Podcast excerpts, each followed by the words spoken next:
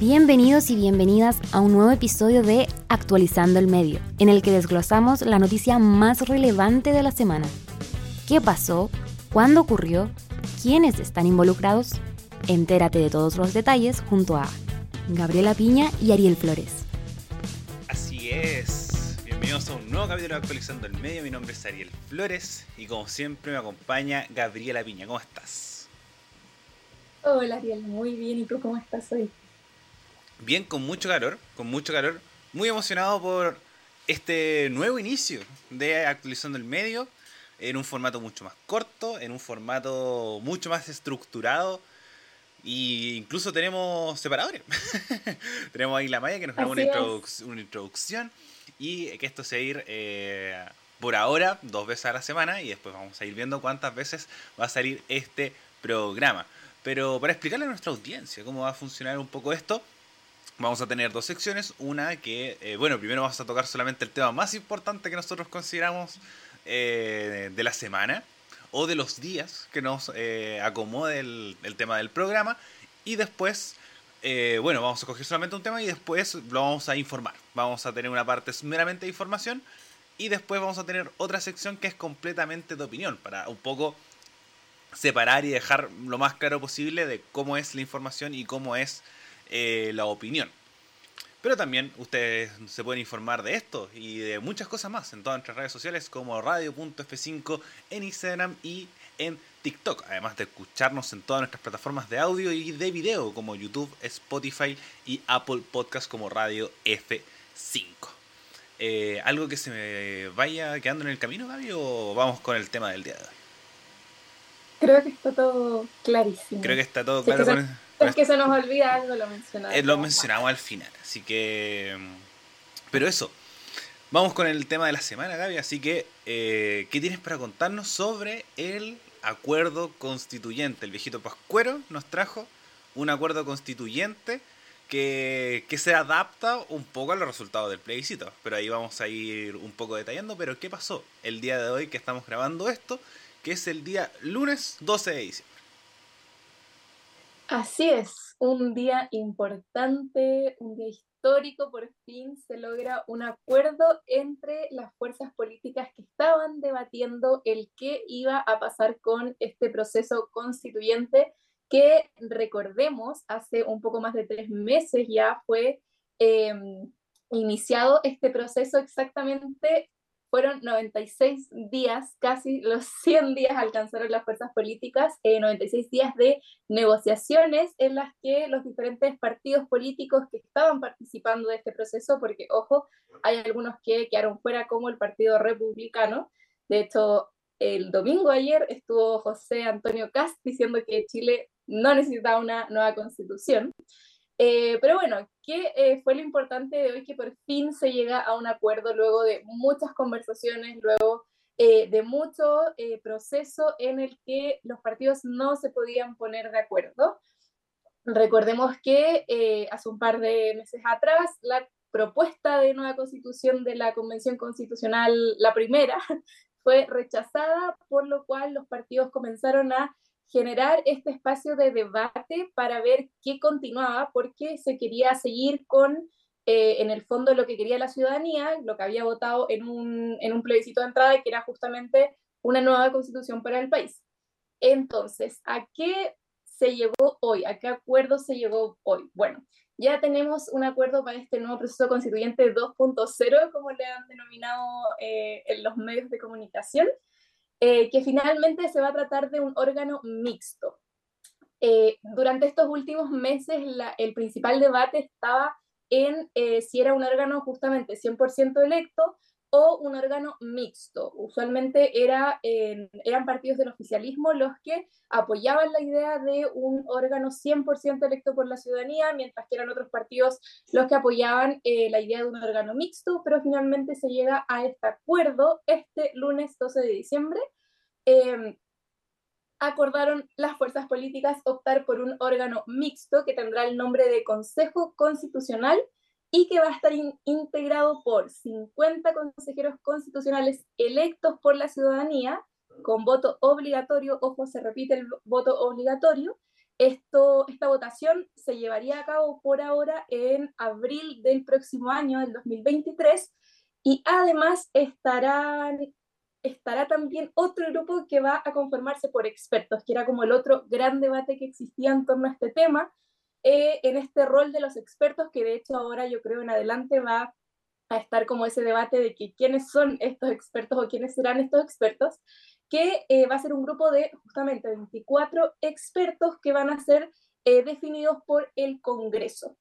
Entonces, aquí, ¿quiénes han sido los protagonistas de la historia? Eh, principalmente los representantes justamente de los partidos que han estado en conversaciones. Tenemos al secretario general de RN, Diego Chalpe, el presidente de Convergencia Social, Diego Ibáñez, que de hecho, eh, según los medios de comunicación, em, era uno de, de, los políticos que en el fondo eh, no se quería em, como definir con el órgano mixto, pero que finalmente eh, se dio ante la presión, obviamente, de los otros partidos, porque en el fondo estaban estas dos opciones que, en el fondo, que ninguno de los dos tiraba hacia el otro lado.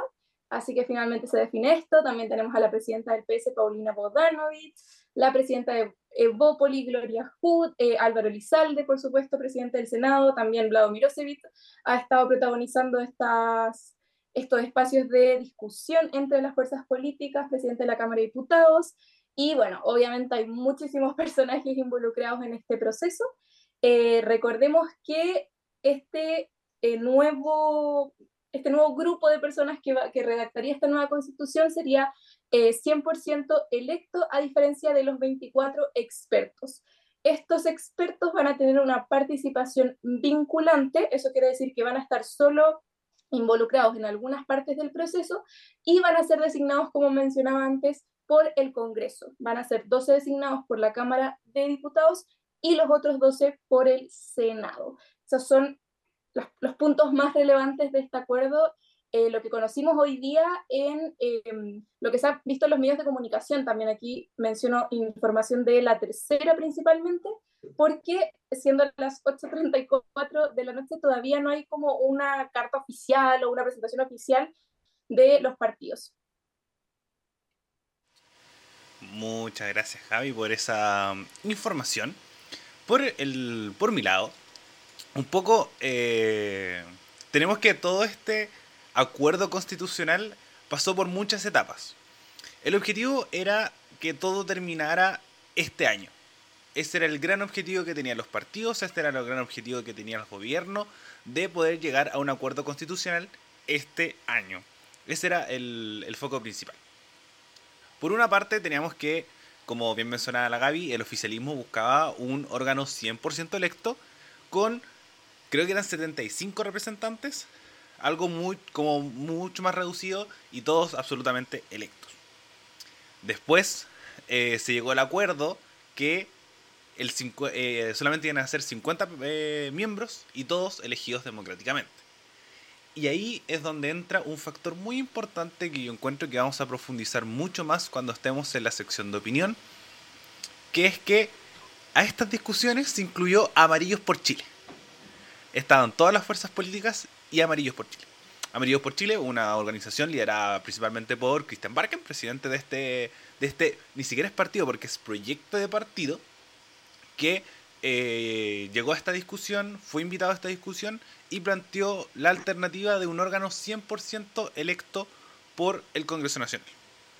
Y ahí es donde se sumó Chile Vamos para un poco impedir este proceso que fueran solamente los 50 eh, miembros electos una instrucción, por lo que se señaló, realizada por el presidente Gabriel Boric, que señaló que dijo que no es que prefiere un acuerdo eh, imperfecto que a no tener acuerdo. Entonces era el propósito de los 50 miembros elegidos, que era el plan planteado por Chile Vamos desde un principio, desde que se acabó esto. Después se ingresó a Amarillos por Chile y tuvimos toda esta semana, incluso desde la semana anterior, eh, estoy hablando de, desde principios de diciembre, múltiples reuniones que cada día era no se llegó a acuerdo por el proceso constituyente, donde el gran peso era los, eh, los miembros electos. Un punto muy importante que para poder agregar información a esto es respecto a la designación de estos, de estos personajes. Porque van a ser 24. Estos 24 personajes van a ser escogidos 12 por la Cámara de Diputados y 12 por la Cámara de Senadores. Aquí es donde va a haber otra negociación y va a ser una negociación sumamente dura. ¿Por qué? Porque las fuerzas políticas van a querer tener la mayor cantidad de personas al momento de elegir. Tenemos que el oficialismo tiene en la Cámara de Diputados 65 miembros, la oposición tiene 66 y otros tienen 24. Es decir, que prácticamente van a ser, sacando cálculos, eh, si son 12 van a ser 5 del oficialismo, que va a ser dividido entre Pro Dignidad y Socialismo Democrático, y otros 5 de Chile Vamos, y otros 2 de las fuerzas externas. Y lo más posible que sea o del Partido de la Gente o de la Democracia Cristiana. O uno del Partido de la Gente y uno de la Democracia Cristiana. Un poco tirándolo a lo, a lo más clásico, un poco de la división de los poderes. Y en el caso del Senado va a haber otro, otra negociación, no sé si van a hacer negociaciones conjuntas, eso lo vamos a ver mucho más adelante, que es respecto a eh, la composición del Senado, porque tenemos que hay 19 de la alianza de gobierno, 25 de oposición y otros eh, son 6, 3 independientes y 3 de la democracia cristiana. Aquí la democracia cristiana puede, por ejemplo, tener un cupo asegurado. En cambio, eh, Chile Vamos podría escoger sacando proporcionalidades, deberían ser 7, más los otros 6 que deberían ser de la oposición o 5 y le dan otro a los independientes en el Senado, y ahí teníamos a los otros 15. ¿Por qué digo esto? Porque ahí es donde la derecha tendría un poder mucho más grande. Producto que en el Senado tiene mucha más gente. Entonces, ahí donde va y, ahí es donde surge un poco el interrogante respecto a cuáles van a ser los expertos escogidos respecto a este órgano. Pero lo que sabemos que van a ser escogidos por el Congreso y, eh, y esta es un poco la composición y es lo que se espera dentro de todo. ¿ya? Pero tenemos acuerdo, se va a escoger en abril con un órgano de un 50, eh, un órgano de, eh, de 50 personas que además aún no sabemos, que esa es lo otro, eh, la otra información que se tiene que empezar a agregar, que es cuándo se va a votar, porque esto se tiene que ratificar en el Congreso, y al mismo tiempo cuáles van a ser las condiciones de esta elección. Vamos a ver independientes, vamos a ver escaños reservados, por lo que se ha en el acuerdo, que todavía no salía una resolución oficial, no vamos a tener nada de esto y va a ser una elección muy tradicional al estilo de la Cámara de Diputadas y Diputados, con el mismo sistema electoral que este se plantea. Es lo más probable, es lo que, lo que más cercano vamos a, poder tener y a dónde se va a empezar a ver es respecto a la distribución de los escaños. Son 50 miembros, lo más posible que sea muy parecido al de la elección de senadores. Que sea esa misma distribución. Eh, por ejemplo, la región metropolitana es la más, la más grande, que va a tener 5, y así sucesivamente, y algunas regiones van a tener 1. Eh, pero eso, eh, se puede hablar un poco de elección. No sé, Gaby, si tienes algo más que agregar respecto a información para pasar a nuestra próxima sección eh, dando inicio a este nuevo espacio. Sí, una información cortita que había leído, la estaba buscando, también de la tercera, que sacó una nota bien detallada respecto a, a lo que conllevaría este acuerdo, que recordemos todavía no es como tan tan oficial, pero eh, se señala que va a tener escaños indígenas adicionales que serán proporcionales a la votación de los pueblos originarios. Y también otra cosa importante es que esta instancia sería paritaria, que es algo que sí los partidos destacaron harto que sí o sí iban a mantener, que era como una idea más transversal a todos. Lo último para agregar es respecto a qué viene. Bueno, este proceso va a llevarse todo el año 2023 está presupuestado que sea solo el 2023 cuando ya tengamos como una nueva propuesta, porque todo esto partiría en enero con este grupo de expertos eh, que estarían trabajando desde enero hasta abril más o menos, que es cuando se planea realizar eh, la votación de quienes serían los nuevos convencionales. Eh, y a partir de ese momento se supone que ya este grupo de expertos debiese tener una especie de anteproyecto que los partidos quieren que presenten Y a partir de, ahí vendría todo lo que es el trabajo de los convencionales, que debiese finalizar en diciembre del 2023, eh, en, don, en el momento en el que se realizaría una votación de salida. Básicamente, que esta llevaría, conllevaría perdón, una votación obligatoria. Así que eso es lo que tenemos por ahora. Hoy día ya tenemos acuerdo, falta que se oficialicen ciertas cosas, pero eh, esos son los puntos más relevantes de este acuerdo que luego de casi 100 días de negociaciones eh, se logró, llegó a puerto. Sí, llegó a puerto, así que tenemos eh, nuevo proceso. Eh, que, bueno, ese era otro punto muy importante en discusión, que era cuándo iba a funcionar esta comisión de expertos siempre desde que se rechazó el proceso constitucional sabíamos que iban a haber expertos. Y nosotros lo conversamos en los programas anteriores que podía y que era lo más probable que o fueran solamente expertos los que redacten la nueva constitución o que fuera algo paralelo. Y ahí es donde estaba un poco el debate. Pero ahora vemos que va a ser, eh, porque también se hablaba mucho, que es lo que planteaba sobre todo Chile Vamos y Amarillos, que tuvieran voz y voto al momento de poder realizar este proyecto de nueva constitución. Entonces lo que se va a hacer al final es como un anteproyecto, las principales bases, y de ahí se va a trasladar a este, a este nuevo órgano que, es, que era el Consejo... Es Consejo Constitucional, ¿no? Me parece que Consejo Constitucional. Consejo Constitucional. Pasamos de... de y bueno, Sí, recordar también que además de este grupo de expertos también tenemos un árbitro de, esta convención que ya se había definido meses antes, eh, que también va a estar en el fondo vigilando que se respeten estas bases constitucionales que también fue, fueron entre los primeros acuerdos que se generaron en todo este proceso de debate. Así que ahora nos vamos a ir a nuestra nueva sección, POV, Point of View, de Radio F5. Opiniones, no datos. Iniciamos la sección POV Radio F5. Quédate y comenta con nosotras y nosotros.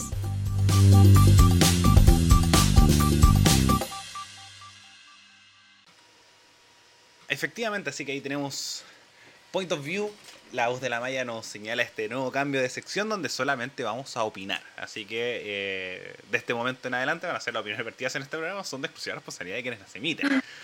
Así que, eh, Gaby, ¿qué tienes para opinar respecto a este proceso constituyente, respecto a las conversaciones anteriores, respecto a, los roles que cumplieron los partidos políticos en esto? ¿Y cuál es el futuro que le ves a este, este órgano nuevo?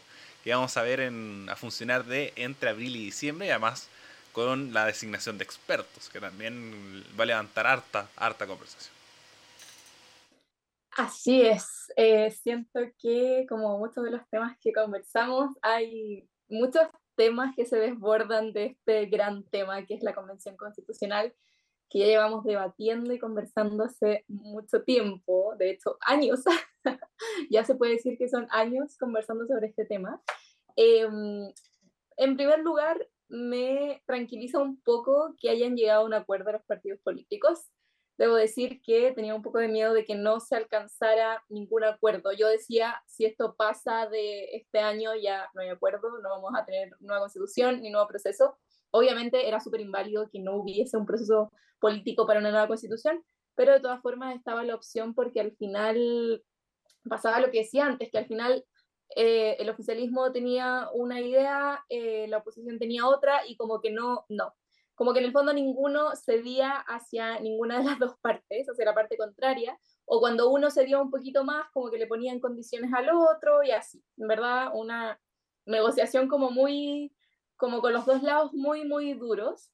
Em, duros en el sentido de que no, no se salían de lo que ellos querían. Eh, creo que estoy conforme con, la, con la decisión de los partidos, con este acuerdo que se logró. Creo que, por lo menos a mí, me parece una buena cantidad de, de convencionales. Eh, no sé si estoy tan de acuerdo con que sea tanta gente, la verdad. Siento que igual de repente, no sé si entorpece, pero ralentiza un poco los procesos. Entonces, por lo menos yo estoy de acuerdo con que quizás sea una cantidad de convencionales un poco más reducido. Em, por otra parte, respecto al tema de, eh, los expertos. Eh, claramente igual uno puede estar de acuerdo no con este tema, pero siento que era muy, como decías tú, Ariel, como que era muy una, algo que sí o sí iba a venir después de lo que pasó con la Convención Constitucional, que al final se criticó muchísimo que fuera gente sin experiencia y bueno, muchas de las críticas que se le hicieron era justamente esa parte, como que al final era gente que no sabía, que no entendía del tema y todo eso. Entonces era algo que sí o sí iba a suceder. Eh, me creo que lo que me complicaba, eh, y estoy de acuerdo con el oficialismo en ese sentido, era que fueran como personas muy designadas, como que igual estoy de acuerdo con que al ser un proceso democrático, sea un proceso, conlleve un proceso de elecciones, un proceso en el que la ciudadanía elija, eh, aunque sean expertos, no sé, de repente ya que solo puedan, solo puedan eh, ser votados expertos, pero que sí haya como una votación de por medio, porque al final es un proceso sumamente relevante. Entonces, no sé si confío tanto en que lo defina el Congreso. Eh, y eso me pasa un poco, en ese sentido creo que me faltó un poco, pero bueno, siento que tampoco es que la oposición hubiese aceptado como más como más opciones de las que propuso el, oficialismo en el fondo, como que era esto o nada, o sea, como que eran estos expertos designados por el Congreso o, o nada porque era una de las posiciones como más duras que ellos tenían. Entonces, eso, eh, ¿qué más puedo decir?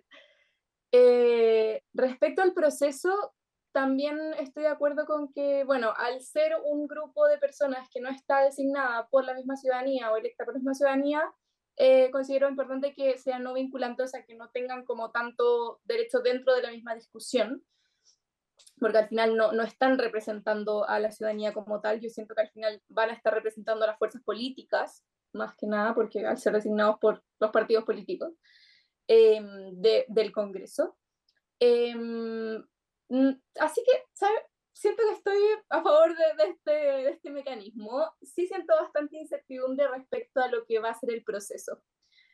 Eh, hay como, ha pasado harto tiempo, como que la gente igual está un poquito agotada con el tema, entonces no sé, no sé muy bien qué proyectar a futuro respecto a esta nueva convención, respecto a estos nuevos convencionales.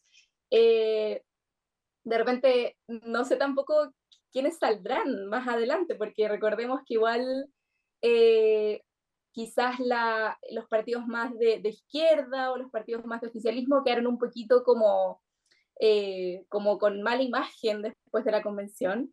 Entonces también puede pasar que quizás las fuerzas políticas que más tengan eh, cupos en, este, este, en esta nueva convención sean quizás de derecha. La verdad no sé muy bien qué proyectar todavía, no, no puedo hacer una proyección muy clara de respecto a qué va a pasar. Sí me siento con mucha incertidumbre porque es porque no sé qué va a pasar. No, no podría definir un escenario, eh, pero va a estar entretenido. Para nosotros como periodistas siento que va a estar bueno. Es un, un, proceso nuevo, al igual como lo fue la Convención Constitucional, así que nos va a tocar ahí estar atentos, pero creo que eso a grandes rasgos es mi opinión respecto a, a, este, a esta propuesta. Sí, coincido contigo en muchos puntos. Eh, como como yo siempre he sido, y en este programa creo que lo, lo, hemos buscado plasmar, defensores de la democracia. Entonces, como la, la, idea era que fuera un órgano 100% electo y que fuera un, un órgano asesor, más que alguien que les diga como, ya, esto es lo que nosotros conversamos. Porque ahí es donde ya me parte mi primera duda. ¿Por qué? Porque tenemos que Chile, y bueno, el mundo en general, pero en este caso particularmente Chile, está pasando, pasa por procesos muy rápido y, y las elecciones se dan en contextos muy particulares, muy particulares, muy puntuales. Normalmente Chile, y lo creo que ha sido la gran postura que hemos mantenido en este programa, es, es un país de oposición las elecciones nunca las ganan las personas que están en el gobierno. Desde Lagos en adelante, el gobierno nunca ha ganado una elección. Este punto se sigue reafirmando un poco con esta con la victoria del rechazo con el caso de Gabriel Boric. la, popularidad del presidente de a poco va creciendo. Eh, la, la derecha ya no tiene el mismo ímpetu que hace 96 días como que buscaron marcar la pauta, lo intentaron, pero el gobierno le logró ganar la pulseada con reformas tributarias, con reformas de pensiones y con la misma derecha boicoteándose a sí misma. Desde Chaguán llegando con la guitarra, colocando freno a, reformas sociales, que un poco que era lo que se buscaba. A diferencia de la elección anterior de convencionales, que estábamos en pleno estallido social, la, la fuerza ciudadana aún estaba arrastrando mucho, y el octubrismo y todo esto de destruir al sistema como que Chile fuera la tumba, eh, la cuna y la tumba del sistema neoliberal. Entonces, está en un contexto distinto. Ahora, de aquí a abril, con una, eh, con una comisión de expertos, con un congreso que tiene menos popularidad que la misma convención, a mí ya me genera demasiado ruido. Porque ahí es donde podemos ver un choque súper fuerte entre una aprobación política, es decir, que la clase política apruebe este texto constitucional y que la ciudadanía no. Y ahí es mi máximo riesgo, es mi máximo miedo de lo que esto puede suceder. Además, como en ese sentido igual como no coincido tanto contigo por el hecho de que nosotros escogimos las personas que están sentadas ahí nosotros escogimos a las personas que estaban sentadas en el Congreso y pasaron por un proceso democrático, deberían representar un poco a la ciudadanía. Eso es en el papel, eso es la, en la idea del proceso democrático, pero ahora que tenga la legitimidad de decir, oye, ¿sabéis que nosotros vamos a designar a las personas que estén ahí sentadas? Eh, creo que va a generar una discordancia, va a generar una discordancia entre la clase política y la clase ciudadana que la ciudadanía aún tiene esta idea un poco que la clase política es lo que están haciendo mal las cosas. Entonces, si llega la clase política, y bueno, menos mal que no le hicieron caso a Amarillo, como, como de verdad, para mí Amarillo así, es un germen bien maligno, por el hecho de que no tiene ningún poder, no tienen nada. De verdad que no tienen nada y tuvieron mucha voz en este, en este proceso. No tienen a, ningún diputado, no tienen a ningún senador, no tienen ni un voto para ellos, ni, como movimiento, ni como, ni como nadie. Al mismo tiempo siguen siendo un proyecto de partido que, si es que tienen suerte, van a poder postularse a la elección. Si es que se logran confeccionar como partido, van a tener suerte de poder postularse para las elecciones de, de convencionales o de consejeros, no sé cómo se van a llamar ahora, en abril. Entonces, y que ellos le entregaron un poder tal al Congreso de escoger a las 100 personas que escogieran la nueva constitución, creo que ya es un gran error. Y qué bueno que no se, hizo caso amarillo en ese sentido. Y, al mismo tiempo, ¿qué pasa, por ejemplo, si es que tenemos que este proyecto, eh, como este boceto de, de nueva constitución que se le va a entregar al Consejo, por ejemplo, eh, como mencioné anteriormente, la derecha tiene mayoría en el Congreso. Tiene el 50% en la Cámara de Diputados y debe ser un 60 y tantos, un 60% más o menos, de, del Senado. Y, y bueno, los, los expertos la mayoría van a ser de derecha. ¿Y qué pasa si, por ejemplo, mágicamente se dan las cosas y la izquierda gana el consejo? Van a chocar mucho se va a tener que rechazar ciertas normas. Entonces, como, como este que sea como un proceso anterior, va a decir como, ya, esto. ¿Quién va a tener más poder en caso de, de diferencia? ¿El consejo experto o el consejo el, o lo electo por la ciudadanía? Mm, no lo sé. Entonces, como, como esa es la gran duda que, se, que a mí me genera que, me genera mucha incertidumbre. Eh, por ejemplo, ¿alguien va a tener la osadía de poner un experto que participó en la convención? ¿Vamos a tener a Adria? ¿Vamos a tener a, a Cantuarios? No lo sé. Eh, puede ser. O que se vuelva a, postular. Porque ya pasó el tiempo para postularse a cargos públicos. O bueno, ya, ya debería haber pasado. Ahí. Eh, Tengo. Ay, perdón. Dale. No, eso, como dejo las dudas planteadas, porque eso es como lo, las principales como interrogantes que esto me genera. Eh, de verdad, Amarillos por Chile, eh, de verdad para mí los grandes villanos un poco de esta, de esta, de esta votación, porque no tienen poder ciudadano. Es como personas organizadas nomás que se sentaron ahí y no tienen legitimidad ciudadana. Y lo que más que se busca un poco en estos procesos democráticos es la legitimidad ciudadana. Y sobre todo con un proceso constitucional que lo que más se le criticó al proyecto anterior era que no tenía la legitimidad ciudadana de ese momento que votaron. Se supo hacer una lectura, yo encuentro que muy superficial. Pero, no sé, me genera más dudas que, que certeza. Y, y obviamente muy esperanzado del proceso. No, eso creo que no, no lo quita. Sí quiero una nueva constitución y tengo fe que pueda que Chile va a tener una nueva constitución y una constitución que va a ser legitimada ciudadanamente. A través de una elección obligatoria con un proceso paritario pero no lo sé. Creo que y, es, y además paréntesis no es porque sea izquierda. No eso eso, no lo quita que como oh, que la derecha va a estar muy con... no eso no lo quita. Pero sí me da duda respecto a la, a la certeza y, y a la legitimidad que tiene el Congreso para poder coger gente que designe a un proceso que después va a pasar por algo democrático y va a generar un enredo gigante. No, sí, yo quería agregar eh, respecto al tema de los expertos, em, siento que todo va a depender mucho de, también de quiénes sean estos expertos. Porque también de repente pensando, eh, gente super X, pero no sé, de repente igual hay rostros que están ligados, por ejemplo, a la derecha, que tienen legitimidad, que la gente los respeta y toda la cosa.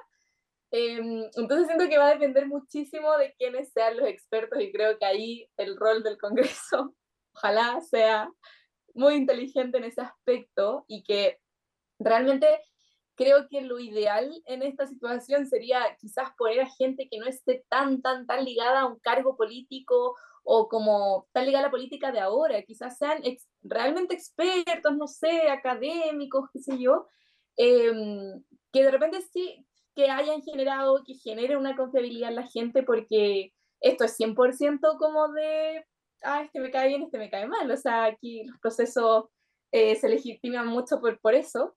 Entonces yo estaba pensando como que al final, no sé, pues se ponía a, a París, por ejemplo, de personaje X. Por ejemplo, eh, la gente. Ricardo Lago va a estar en ese, en ese comité experto, estoy seguro. Ricardo Lago va a estar.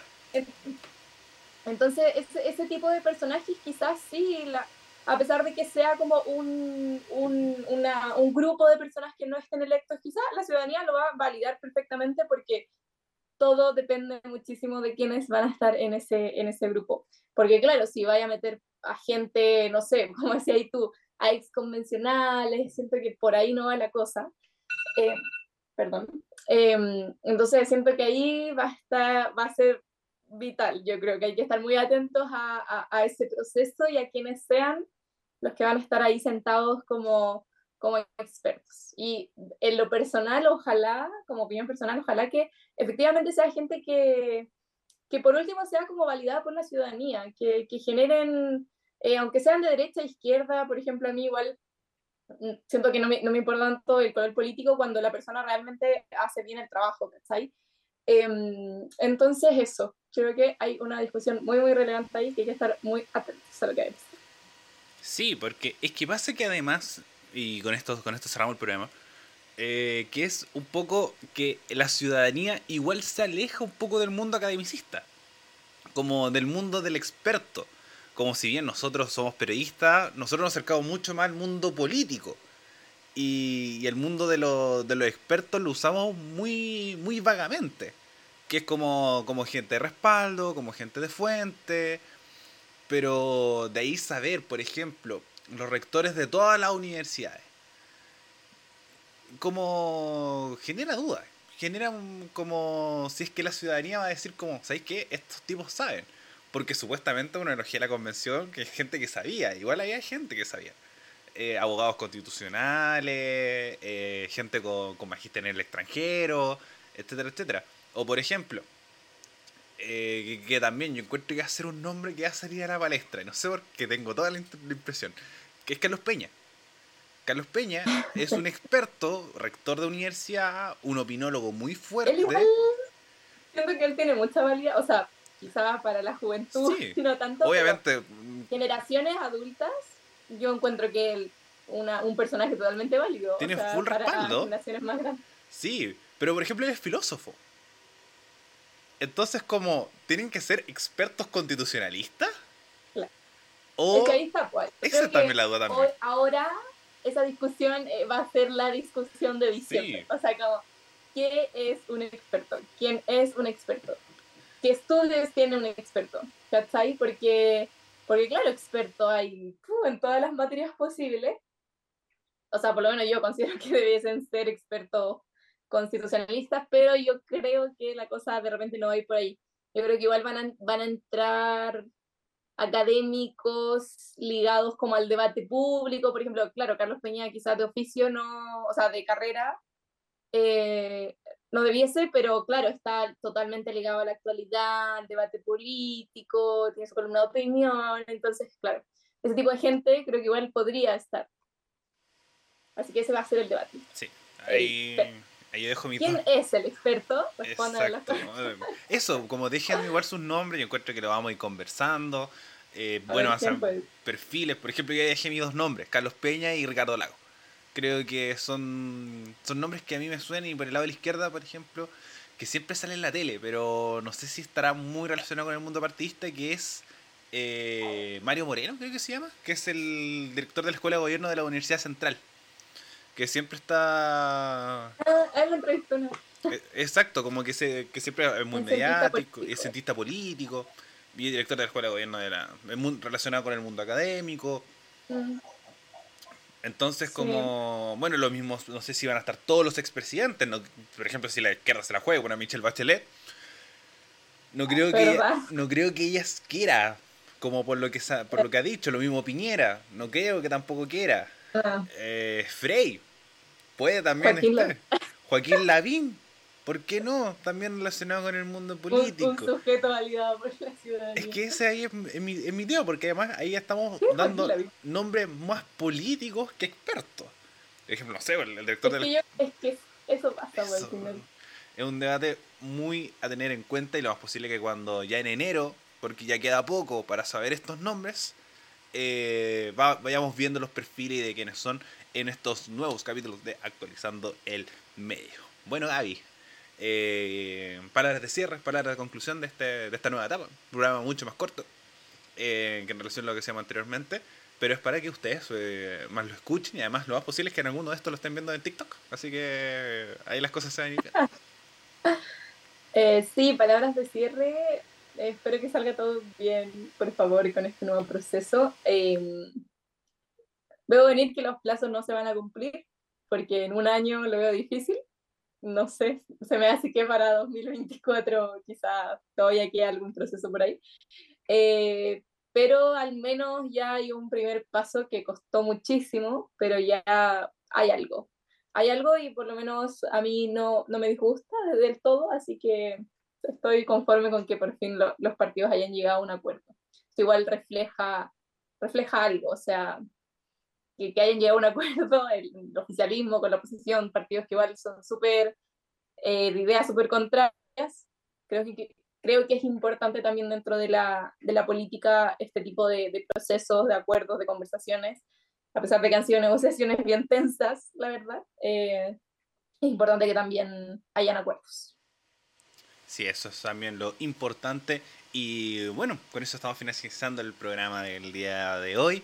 Eh, recuerden seguirnos en nuestras redes sociales como radio.f5 en Instagram y en TikTok. Y también en todas nuestras plataformas de audio como Spotify, Apple Podcasts y YouTube. También les agradecemos mucho si es que comparten este programa y además se suscriben, porque además le, colocamos separadores y con una experiencia de audio un poco más elaborada y estructurada y que ustedes bien, sepan cuál, eh, cuál es el lado de la, información y cuál es el lado de la, opinión eh, de todos nosotros y nosotras que, participamos de Radio F5. Y nos escuchamos en una próxima edición de Actualizando el Medio. Adiós.